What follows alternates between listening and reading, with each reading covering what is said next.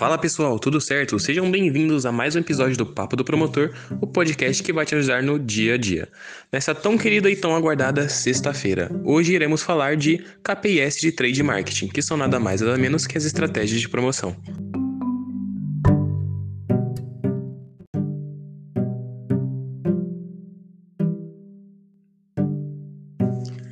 Fala pessoal, tudo certo? Sejam bem-vindos a mais um episódio do Papo do Promotor, o podcast que vai te ajudar no dia a dia.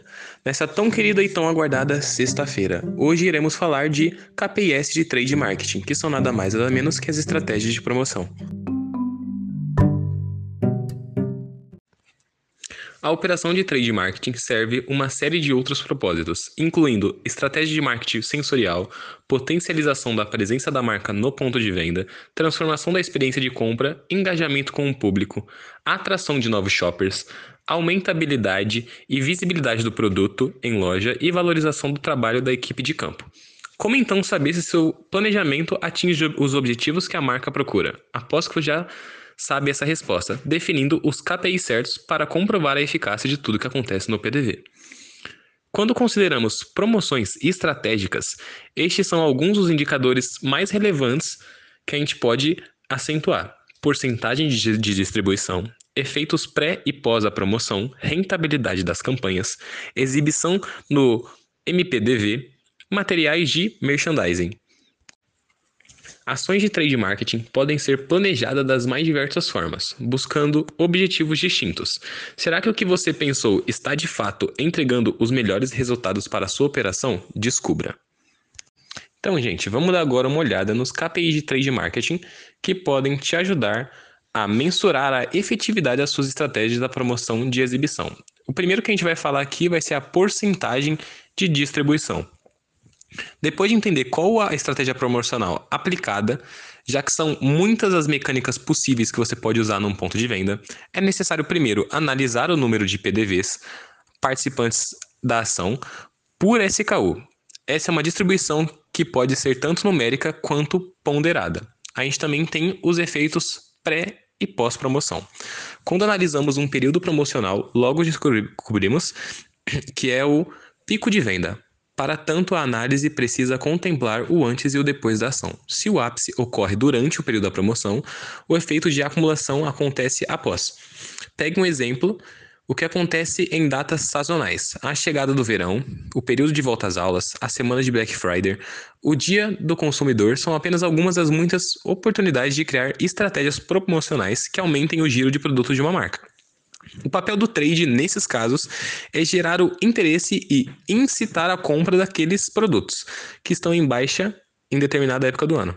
Vamos falar agora do custo e a rentabilidade das campanhas, que são raras as vezes em que uma promoção será rentável para a empresa. Por outro lado, a ação pode servir outros propósitos, como fazer com que o shopper conheça e experimente o produto, assim ele vai voltar a comprar mais com o preço um pouco mais alto depois que a promoção passar.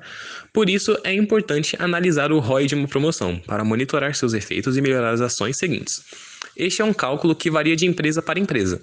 Se uma campanha foi realizada em vários pontos de venda diferentes, por exemplo, o Return on Investment, deve esta estar atrelado a cada um deles. Agora a gente vai falar também da exibição por merchandising em ponto de venda, que existem diversas maneiras de mensurar a exibição de uma peça promocional.